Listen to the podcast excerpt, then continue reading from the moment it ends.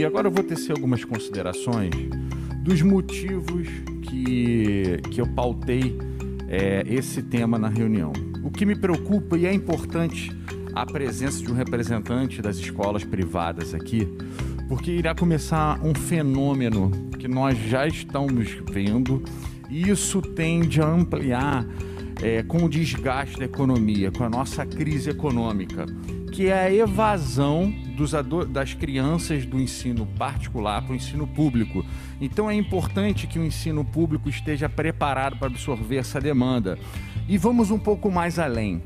Isso pode servir muitas vezes, e é bom que a gente fique atento. Eu já tive essa conversa com a secretária Juliana para que a gente não verifique essa migração do, das, instituições, das instituições privadas para o público é, e de uma forma que a gente não analise os dados de maneira suficiente em razão da evasão. Porque se nós verificarmos num futuro breve o número de matrícula no público, verificaremos que elas estão as mesmas. Só que se fizermos uma análise mais detida de quem entrou e quem saiu, verificaremos uma mudança do corpo do corpo é, do, do, desse corpo de aluno. Então é importante que a gente faça esse monitoramento tanto no município quanto no estado para que a gente faça uma busca ativa, para que a gente traga esses essas nossas crianças para dentro da escola e coloque os pais num ponto de reflexão. Por quê?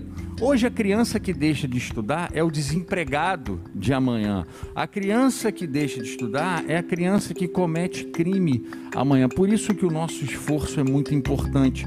E esse esforço da educação inicial, que é a grande responsabilidade do município, é mais importante isso.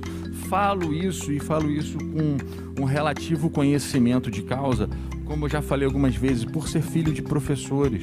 Minha mãe é professora primária, neuropedagoga, então eu, eu parto dessa, dessa, desses ensinamentos dentro de casa. Meu pai é professor também, é professor da educação física, então a gente tem esse, esse viés dentro de casa, essa discussão, tá? Então é importante que a gente verifique essa migração tá, dos alunos. É importante que a gente também dê condições para os estudos nesses novos tempos. Como a Zoraide bem colocou, é, questões de internet, questões de equipamentos eletrônicos, é muito importante que sejam conferidos, é muito importante que a gente tenha um sistema adequado. Nós estamos iniciando, estamos em fase de teste, com certeza cometeremos erros, inclusive erros quando a gente propõe então eu peço essa ajuda para esse grande esforço coletivo, para que vocês contribuam. Se tiverem propostas de lei, se tiverem algum direcionamento que a gente possa vir a levar para o executivo, a gente gosta de fazer essa diferença é, da nossa capacidade como legislador, da nossa capacidade de influência, mas também da nossa limitação por não sermos do poder executivo. Nós não executamos, nós direcionamos a educação e solicitamos determinados tipos de apoio. Então nós nos colocamos para isso.